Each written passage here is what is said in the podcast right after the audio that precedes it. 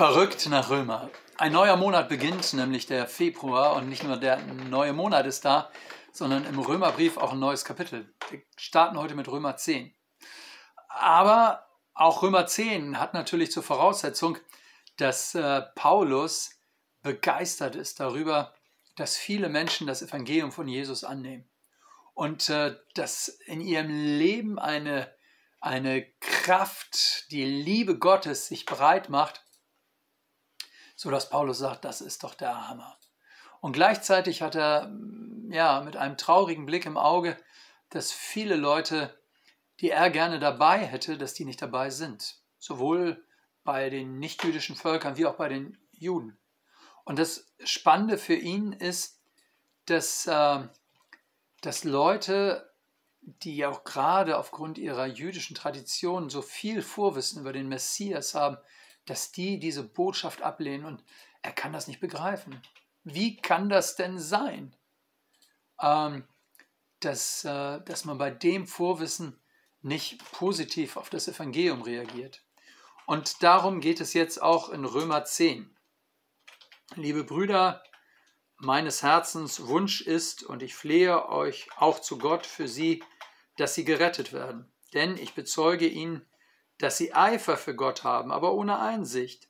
Denn sie erkennen die Gerechtigkeit nicht, die vor Gott gilt, und suchen ihre eigene Gerechtigkeit aufzurichten und sind so der Gerechtigkeit Gottes nicht untertan.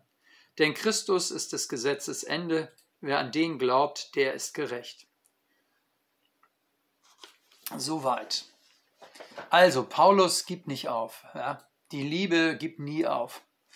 Und obwohl er viel Frustrierendes erlebt in der Ablehnung der Botschaft von Jesus, auch in seinem Volk äh, und in den Synagogengemeinden, in denen er ja immer zuerst gepredigt hat, wenn er in eine Stadt kam, äh, ist er trotzdem bemüht, diesen Anknüpfungspunkt, den er sieht, nämlich, dass ja Jesus hineinkommt in das, was Gott den Juden versprochen hat. Also das, was im Grunde in der Abrahams Verheißung schon gegeben ist, nämlich nicht nur, dass sie, ähm, dass sie ein großes Volk werden sollen, sondern dass sie ja Gottes Volk sind, was in der Mose-Verheißung weiterging oder im Mosenbund. Das erfüllt sich jetzt alles in, diesem, in, dem, in der Messias-Verheißung, die sich in Jesus wiederum erfüllt. Und da knüpft er an und sagt, hey, das sind, ist eure Geschichte. Und, äh, und in diese Geschichte hinein erleben wir hier in dieser Zeit Erfüllung. Und zwar die Erfüllung der Verheißung Gottes in Jesus. Und auch da, er sagt, das kann doch nicht sein. Sie nehmen es nicht an. Und äh, das macht ihn traurig. Liebe Brüder, meines Herzens Wunsch ist, und ich flehe auch zu Gott für sie, dass sie gerettet werden. Also, Paulus nimmt diese Ablehnung jetzt nicht als Schicksal und sagt, ja, äh, Vogel friss oder stirb, ne, wenn sie nicht wollen, dann sollen sie eben auch nicht, sondern er macht weiter. Die Liebe zu seinem Volk, die Liebe Gottes zu den Menschen drängt ihn. Und so ringt er in Liebe um jeden einzelnen von ihnen. Und das finde ich total bewegend. Auch die, die ablehnen, die macht er nicht schlecht, macht sich nicht über sie lustig, um irgendwie äh, das loszuwerden, sondern er bleibt dran. Er geht weiter nach. In Vers 2. Denn ich bezeuge ihnen, dass sie Eifer für Gott haben, aber ohne Einsicht. Ähm, Sie bemühen sich mit Eifer gerecht zu werden und sie verkennen doch, wie man gerecht wird. Sie denken, sie müssten die Leiter hochklettern, Stufe für Stufe schaffen und äh, sozusagen Gesetz um Gesetz halten, dann ist alles okay. Äh, und er sagt, nein, wir haben doch nicht nur die Gebote Gottes, wie sie in der Heiligen Schrift stehen. Ne, Im Judentum war es ja auch so, man hat um die Gebote Gottes noch einen Zaun gebaut. Den Zaun äh, der zusätzlichen Vorschriften, damit man quasi ja kein Gebot übertritt, wurde quasi außenrum um die Gebote noch ein Zaun gebaut, der ein überall noch auf Abstand hielt zu einer Gebotsübertretung. Und äh, da hatten sie mehrere hundert Vorschriften. Und Paulus sagt, oh, die sind so eifrig, die haben sogar noch diesen Zaun um die Gebote rum. Aber sie verstehen nicht, worum es geht. Worum geht es denn? Es geht um die geschenkte Bundestreue Gottes. Gott hat sie dir und mir gegeben. Und sie steht absolut im Gegensatz zu jeder Selbstgerechtigkeit. Selbstgerechtigkeit ist die selbstgemachte Gerechtigkeit.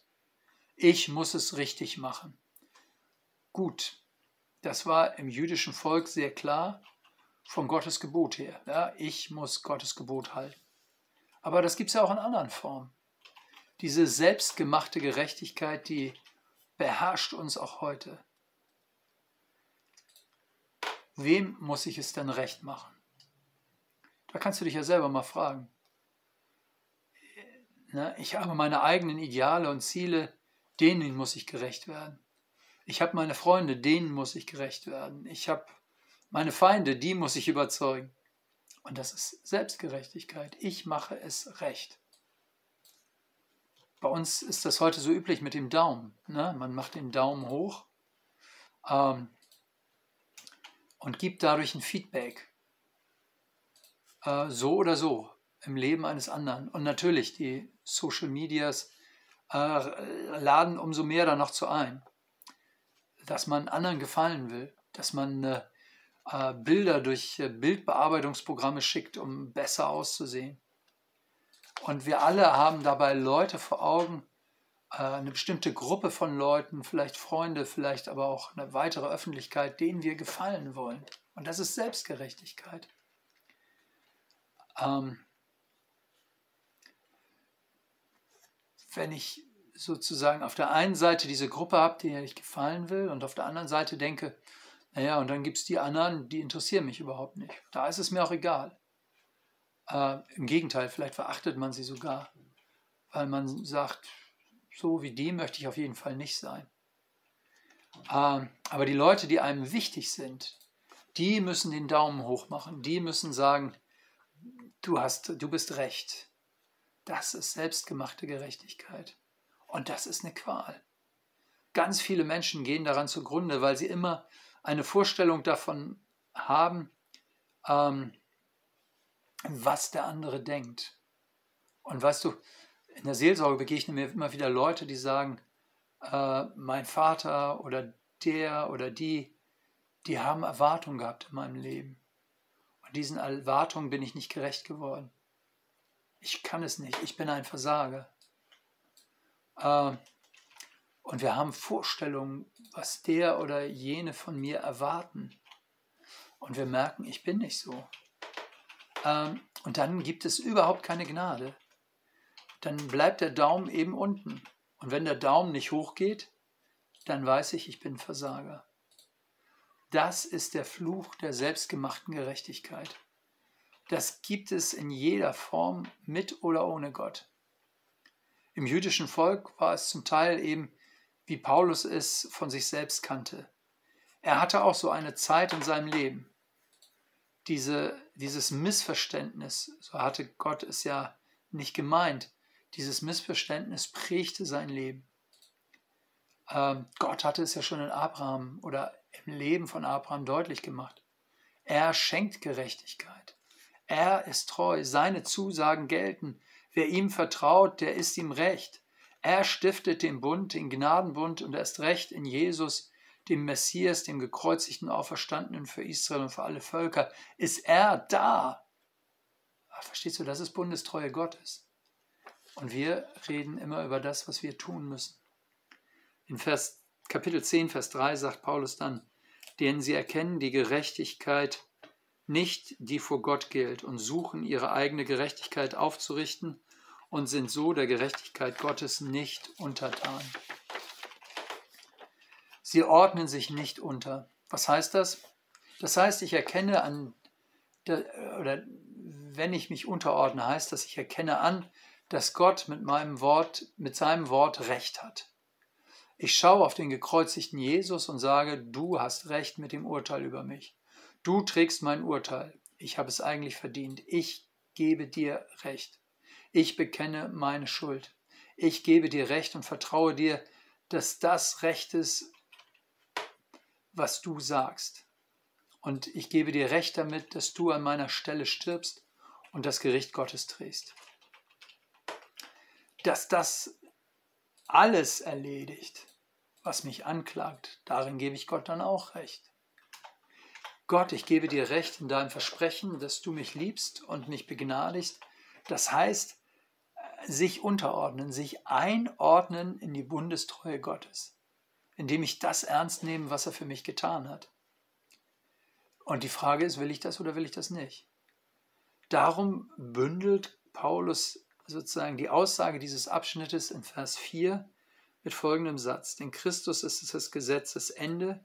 Wer an den glaubt, der ist gerecht. Jetzt sagen wir halt, stopp, Moment mal. Ähm, das Wort Gesetzesende sagt Schluss mit dem Gesetz. Das steht doch aber so nicht im Griechischen, oder? Äh, das versteht man doch leicht falsch. Ist das Gesetzesende? Das Wort, das da steht, das ist das eigentlich Spannende, heißt Telos.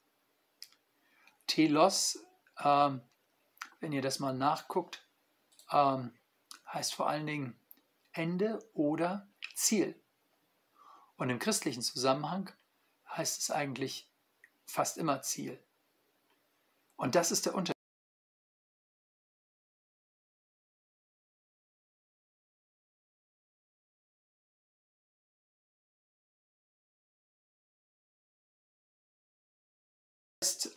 weg damit auf die Müllkippe der Geschichte. Schluss, jetzt gibt es nichts mehr davon. Ähm, jetzt äh, ist alles vergessen. Oder muss man sagen, Jesus hat gesagt, ich bin das Ziel des Gesetzes. Das heißt, und so hat er das ja formuliert, ich bin gekommen, um das Gesetz nicht wegzutun, sondern um es zu erfüllen. Ähm, und wir tun das in doppelter Weise. Er tut es tatsächlich, er nimmt äh, nicht seinen Vorsatz für die vollbrachte Tat, sondern er trägt das Urteil über mich. Ich bin äh, schuldig und er trägt meine Schuld. Das heißt, ich bin gerecht. Ähm, und dann indem er sich mein Leben anzieht, gibt er mir Anteil an dem, was er lebt.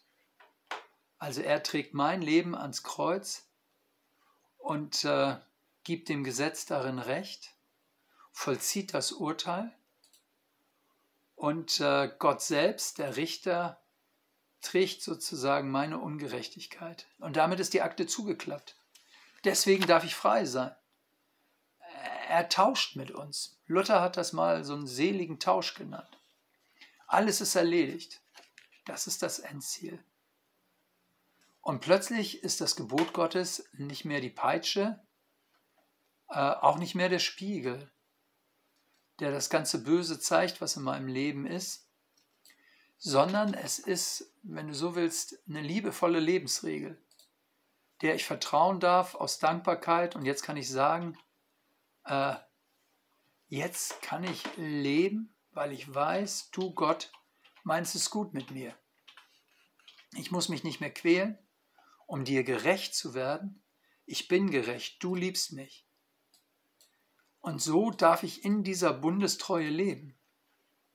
Dann darf ich auch die äh, Vorschläge Gottes für mein Leben ernst nehmen, weil sie gut sind, weil sie vom Schöpfer sind.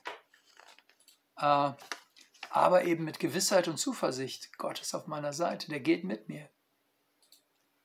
Verstehst du? Paulus hat einen ganz anderen Blick auf das Gesetz als das, was, äh, was die Menschen damals hatten. Er sagt, äh, äh, es macht erst Sinn für den, der schon an Jesus glaubt. Weil derjenige, der Gott begegnen möchte, kann dies nur aus Gnade. Und dann ist das Gesetz nach der Begegnung sowas wie eine Orientierung, aber eben auch nicht mehr.